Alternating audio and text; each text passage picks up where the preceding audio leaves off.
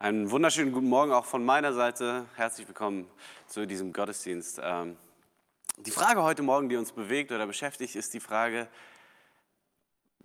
wem folgen Menschen oder was ist das für ein Mensch, dem Menschen folgen? Und äh, die Frage, die sich mir als erstes so gestellt hat, ist, in welchem Kontext heutzutage folgen wir den Menschen? Und momentan ist es relativ simpel zu sagen, ja gut, die meisten Menschen folgen den Anweisungen der Bundesregierung. Man merkt es schon allein, wenn man irgendwie auf der Straße unterwegs ist, ist es sehr viel entspannter. Vor kurzem habe ich mitbekommen, äh, ein Freund von mir hat erzählt, da war eine Geburtstagsparty äh, bei ihm in der Nachbarschaft und es waren irgendwie 15 Leute zusammen in einem Haus und irgendwie folgen manche Menschen auch so ein bisschen so diesen äh, strikten Instruktionen, auf eine seltsame Art und Weise. Man hat manchmal so ein bisschen Gestapo-Feeling. Ja? Also hat dann jemand die Polizei gerufen und äh, diese Geburtstagsfeier wurde aufgelöst und äh, alle mussten 1000 Euro Strafe zahlen. So Sachen, die man jetzt nicht unbedingt haben möchte. Aber man merkt so, okay, es gibt bestimmte Anweisungen, denen wir folgen. Ja? Die Straßen sind leerer. Ich glaube, den meisten Menschen geht es so, das Robert-Koch-Institut hat noch nie so viele Follower gehabt wie äh, aktuell. Ja? Den, den, Leiter des Instituts, keine Ahnung, ich habe vorher den Namen noch nie gehört, aber inzwischen kennt man den Lothar, weil er einfach täglich in den Nachrichten ist. Und die Frage ist, warum folgen wir? Weil wir uns sehen nach Sicherheit und weil wir so ein Bestreben haben nach Sicherheit. Und deshalb folgen wir der Bundesregierung, deshalb folgen wir Institutionen, deshalb folgen wir Einrichtungen, weil wir denken, es geht um unsere Sicherheit und es wird mir gut tun. Aber diese, diese Feststellung, dass wir Menschen, Institutionen oder Dingen folgen, beginnt schon ganz früh. Ich erlebe das immer wieder mit meinen kleinen Kindern. Ähm, die folgen mir manchmal. manchmal auch nicht so sehr, aber äh, das, das beginnt schon ganz früh, dass das Kinder merken, dass sie ihren Eltern folgen können oder dürfen oder sollten. Bei mir ist es gefühlt mehr so, naja, wäre schön, wenn. Ähm, und es beginnt auch in diesem Zwischenmenschlichen, weiß ich, meiner Kinder. Dass meine Tochter, wenn die meinen Sohn ruft, dann kommt er eher, als wenn ich ihn rufe. Und es äh, beginnt schon im, im, Fahrstuhl oder so. Wir haben so ein, so ein wie das wahrscheinlich fast überall ist, so ein Fahrstuhl, von dem alleine die Tür äh, wieder zugeht. Und mein kleiner Sohn, der hat es irgendwie sich so zur Gewohnheit gemacht, wenn wir alle den Fahrstuhl verlassen, dann rennt er auf die geschlossene Seite und bleibt drin. Und meine kleine Tochter, wenn, wenn sie das merkt, dann, dann ruft sie, Kia, komm, komm, komm. Und wenn ich ihn rufe, kommt er nicht. Und wenn sie ihn ruft, dann kommt er irgendwie. Jedenfalls öfter als bei mir. Und so ist es auch bei Freunden, in Freundschaften, in Beziehungen, die wir haben, dass wir feststellen, es gibt bestimmte Kontexte, wo uns es leicht fällt, Menschen zu folgen. Und die Frage ist, was ist dafür notwendig? Vertrauen. Ich muss erwarten, dass, dass mein Gegenüber mir dieses Vertrauen schenkt und dass ich es nicht enttäusche. Bei meinen kleinen Kindern ist es so, ähm, wenn die in der Zeit, als es noch Kindergottesdienst regelmäßig gab, ähm, das, als meine Tochter am Anfang da alleine war, hat sie oft geweint und es war schwierig und problematischer und so, äh, sie dazulassen für die anderthalb Stunden. Aber jetzt mit meinem kleinen Sohn, der geht mit mit seiner, mit seiner älteren Schwester. Und da gab es noch nie einen Konflikt oder ein Problem. Und das Ding ist, wenn er sich unsicher oder alleingelassen fühlt, dann weint er nicht, weil er Papa und Mama vermisst, sondern er geht zu seiner Schwester. Er geht zu ihr hin, umarmt sie kurz, drei Sekunden, und dann ist wieder gut und er kann wieder weiterspielen. Da ist Vertrauen und das wird nicht enttäuscht. Und so geht es uns in unserem Leben, dass wir Menschen, Personen, Institutionen vertrauen. Ich vertraue immer jemand, ich folge jemand. Die Frage ist nur, was oder wem. Die Frage ist heute Morgen, wem folgst du in deinem Leben?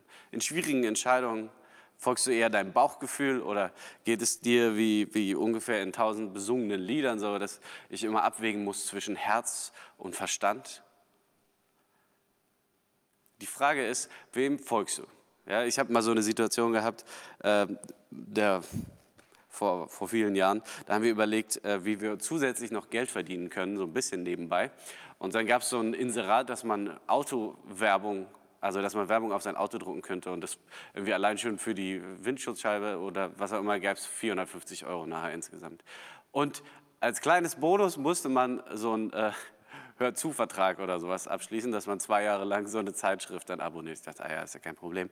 Es fällt ja nicht ins Gewicht. Natürlich am Ende haben wir keine Werbung gedruckt bekommen, wir haben kein Geld bekommen, sondern wir haben nur monatlich gezahlt. Aber es war so dieses Bauchgefühl, es hat sich gut angefühlt.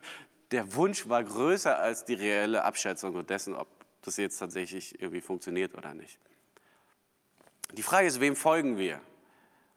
Wie, folgen, wie, wie können wir das festmachen, so, ob das jetzt logisch ist oder nicht, ob ich meinem Herzen folgen sollte oder nicht, ob das rational ist oder nicht. Woher kommt eigentlich das Bauchgefühl? Also ich meine, ich habe ja schon irgendwie Nerven im Bauch, aber könnte ich das jetzt unterscheiden? Oh, das kommt jetzt aus dem Herzen, das kommt aus dem Verstand, kommt aus dem Bauch. Was, was machen wir da? Und gerade in, in dieser Zeit, wo es auch herausfordernd ist, ich stelle es immer wieder fest, dass Menschen Ängste haben, wo sie nicht so genau wissen, woher kommt es und wohin führt das und hat das jetzt diese Dimension oder was weiß ich? Gibt es eine große Verschwörung, die dahinter steht? Es werden ja durch Social Media irgendwie Millionen von Videos geschickt und gefühlt ist jede Woche irgendwie ein anderer der Übeltäter. Inzwischen ist es so ein bisschen bei manchen Bill Gates, der Verschwörer oder dann war es irgendwie das Kochinstitut und was weiß ich. Ja, es verändert sich jede Woche. Und die Frage ist, wer treibt mich in diesen Ängsten, ja, dass ich so leicht zu verunsichern bin? Und wer ist mein Ratgeber und woher weiß ich, was richtig ist und was nicht? Und was mir Halt gibt und was nicht? Wem kann ich vertrauen, wem kann ich folgen? Und was machst du gegen Angst und Verunsicherung, wenn du nicht so genau weißt, hey, wem, wem kann ich folgen? Wer hat das, was ich brauche? Und wir haben äh, die letzten Wochen uns angeschaut, und diese Frage betrachtet dabei, was ist das für ein Mensch? Zunächst mal, der alles hat. Jesus, der ganz besondere Anliegen und Bedürfnisse hat, die Gott ihm gibt zu der Zeit, in der er sie braucht. Und dann kommt der Karfreitag und wir sehen, dass es ein Mensch ist, der verachtet wird von den Menschen. Selbst von den Menschen, die ihn eigentlich lieben, die ihn kennen und vertrauen. Und der stirbt, ohne sich zu wehren. Und dann ist die Frage, was ist das für ein Mensch, der von den Toten aufersteht? Und vielleicht hast du die Frage für dich schon mit einem Ja beantwortet. Ich glaube, dass ich kann, dem, ich kann diesem Gedanken nachgeben. Die, die Fakten, die wissenschaftlichen Tatsachen reichen mir aus. Oder vielleicht ist es auch einfach nur dieses Herz- oder Bauchgefühl, dass du sagst, ah, ja, ich glaube, ich will das glauben. Ich glaube, ich möchte diesem Jesus Glauben schenken. Wenn er sagt, ich bin die Auferstehung und das Leben. Glaubst du das? Und heute Morgen ist die Frage, die Jesus dir vielleicht stellt, willst du mir folgen? Ich bin der Weg, die Auferstehung, die Wahrheit und das Leben. Willst du mir folgen?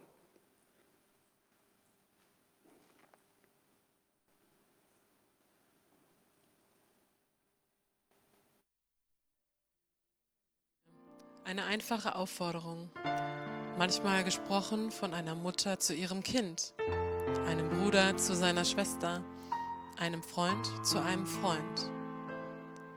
Eine Aufforderung, die Vertrauen erfordert, Glaube, Aktion.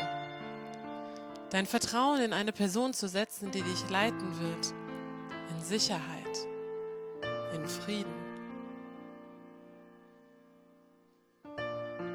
Vor langer Zeit sprach Jesus Christus diese Worte zu seinen engsten Freunden. Seine Einladung steht heute noch. Komm, folge mir. Folge mir und ich zeige dir deinen Nächsten zu lieben. Und dich selbst.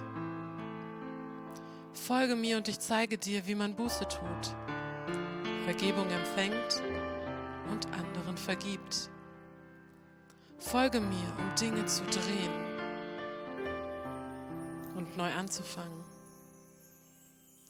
durch die Stürme des Lebens zu navigieren und die Stürme des Todes. Folge mir, um Sinn zu finden, deinen Sinn, Gottes Berufung.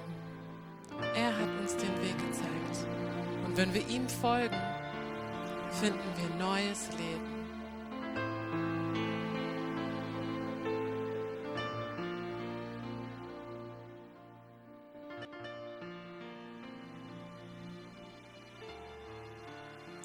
Jünger hatten diese Begegnung mit dem auferstandenen Jesus. Die kannten nicht nur drei Jahre lang diesen Mann, dem sie jeden Tag nachgelaufen sind, nachdem er sie aufgefordert hat, hey, komm, folge mir nach, sondern sie sind ihm begegnet, nachdem sie dieses niederschmetternde Erlebnis hatten, den Tod am Kreuz, das Ende all dessen, was sie gehofft hatten, was kommen würde. Aber dann, drei Tage später, begegnen sie dem Auferstandenen und wir haben letzte Woche schon gehört, sie sind überzeugt bis an ihr Lebensende. Elf von zwölf Jüngern sterben einen unnatürlichen Tod. Sie werden hingerichtet, weil sie stehen für diese Botschaft, für diese Wahrheit, die sie glauben, die sie überführt hat, die sie überzeugt hat. Das ist wirklich passiert, das habe ich erlebt. Und diese Wahrheit ist größer als alles, was ich mir vorstellen kann, als alles, was mein Leben bisher ausgemacht hat. Sie sind überzeugt für ihr Lebensende. Und äh, elf von zwölf sterben einen unnatürlichen Tod. Eigentlich müsste man sagen zwölf, weil Johannes, der nicht hingerichtet wird, wird verurteilt, auf einer einsamen Insel zu bleiben und schmachte da sein Dasein. Also so ganz natürlich ist es eigentlich auch nicht. Aber sie waren alle bereit, diesen Weg zu gehen und das auf sich zu nehmen, weil es diese eine Erkenntnis, diese Begegnung gab mit dem Auferstandenen, der ihr Leben für immer verändert hat. Und nicht nur ihr, sondern letztlich die ganze Welt. Unsere Zeitrechnung, unsere Kultur, unser Wissen um das, was relevant und groß ist. Jesus ist auferstanden. Und die Frage, die sich heute Morgen stellt, ist, wollen wir uns darüber hinaus noch mit dieser Frage beschäftigen, was bedeutet es, wenn ich Jesus folge? Es gab vor kurzem eine Studie, die habe ich gelesen, dass, äh, dass es aktuell so ist, dass Menschen sich gerne damit auseinandersetzen, dass man über Gott redet, dass man über Gottes Liebe redet. Ja, das ist alles gut und kein Problem. Aber wenn es um Tod und Ewigkeit geht und um Konsequenz unseres Lebens und unseres Handelns, dann ist die Bereitschaft ziemlich gering. Es fühlt sich irgendwie unangenehm an, das ist so ein Thema, über das wir nicht gerne sprechen, äh, worüber man auch nicht reden will, worum man nicht nachdenken möchte. Das ist so ein bisschen wie die Konsequenz von Ratenzahlung. So. In dem Moment fühlt es sich gut an, aber man will nicht darüber nachdenken, was es dann langfristig mit sich bringt, wenn sich das summiert. Ja, und äh, es gibt eine Geschichte, die Jesus erzählt. Das ist keine detaillierte Darstellung dessen, wie das dann aussehen wird, aber es könnte vielleicht für manchen ein bisschen unbequem sein. Und ich will euch herausfordern, auch wenn es nicht in unseren Zeitgeist passt, dich darauf einzulassen und zu überlegen, wie, wie könnte das aussehen. Und die lesen wir in Lukas 15 und da erzählt Jesus. Vers 19. Da lebte einmal ein reicher Mann, erzählte Jesus. Er war immer sehr vornehm gekleidet und konnte sich Tag für Tag jeden Luxus und jedes Vergnügen leisten. Vor dem Tor seines Hauses aber lag ein schwerer kranker Bettler namens Lazarus. Sein Körper war über und über mit Geschwüren bedeckt. Er hoffte, seinen Hunger wenigstens mit den Abfällen aus der Küche des Reichen stillen zu können. Aber es kamen nur die Hunde und beleckten seine offenen Wunden. Schließlich starb der Bettler und die Engel brachten ihn in den Himmel. Dort durfte er den Ehrenplatz an Abrahams Seite einnehmen. Auch der reiche Mann starb und wurde begraben. Als er sich im Totenreich wiederfand, blickte er unter Qualen auf und erkannte in weiter Ferne Abraham mit Lazarus an seiner Seite. Vater Abraham, rief der Reiche laut, hab Mitleid mit mir.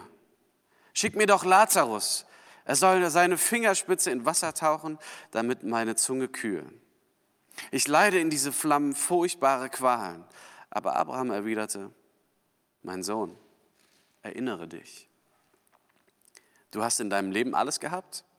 Lazarus hatte nichts. Jetzt geht es ihm gut und du musst leiden. Außerdem liegt zwischen uns und euch ein tiefer Abgrund. Niemand kann von der einen Seite zur anderen kommen, selbst wenn er es wollte.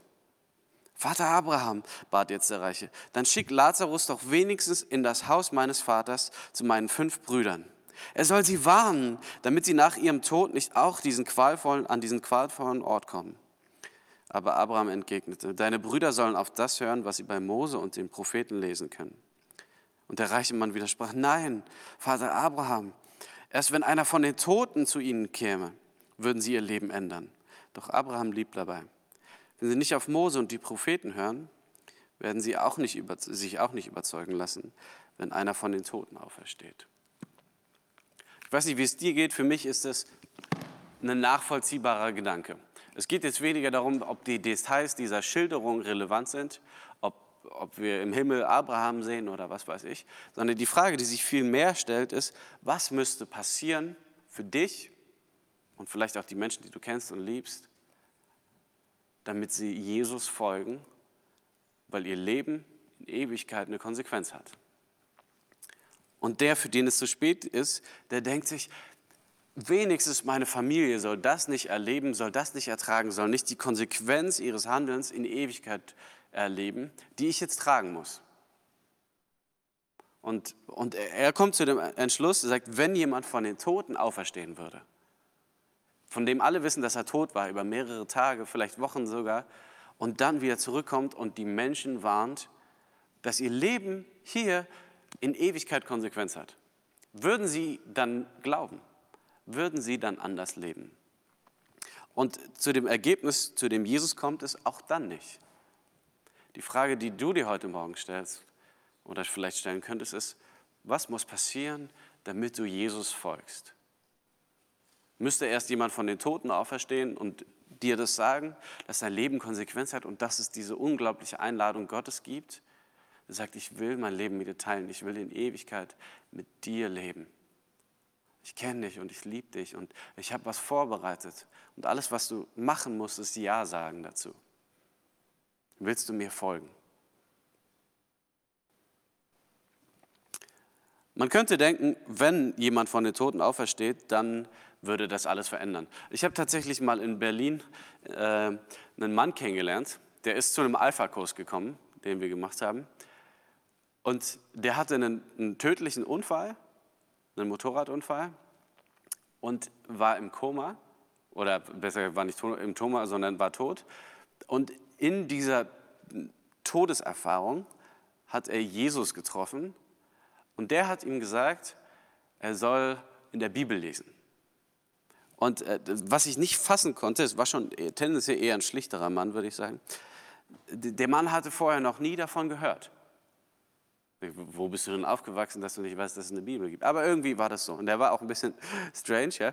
Und irgendwie ist er dann über Umwege zu diesem Alpha-Kurs gekommen und wollte mehr über diesen Jesus erfahren, der ihm das gesagt hat in dieser Todeserfahrung. Der Mann ist wiederbelebt worden, offensichtlich, und äh, hat dann noch gelebt. Der ist einmal zum Alpha-Kurs gekommen und dann nie wieder.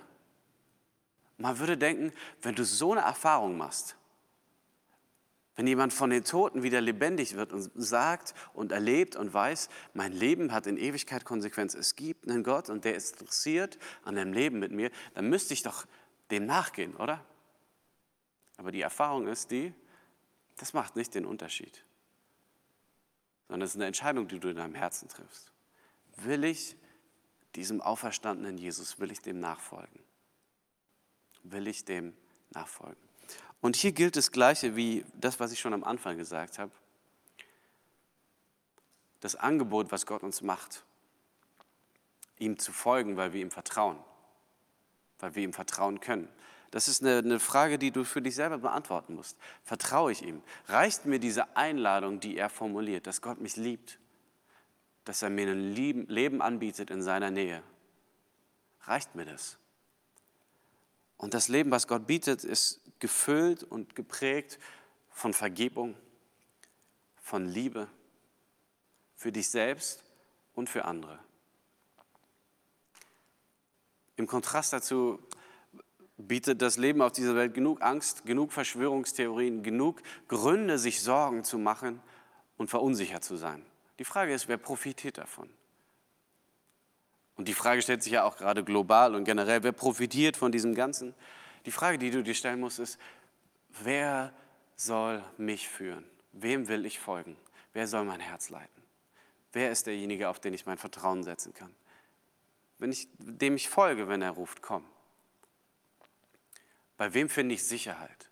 Bei wem finde ich Frieden? Und das, was Gott uns anbietet, ist nicht nur das, sondern auch Sinn und die Bestimmung, die Gott vorbereitet hat für dich. Die Frage ist ganz einfach, liebt Gott mich wirklich und ist er es wert, dass ich ihm vertraue? Reicht dir das? Jesus lädt dich ein und sagt, komm, folge mir nach.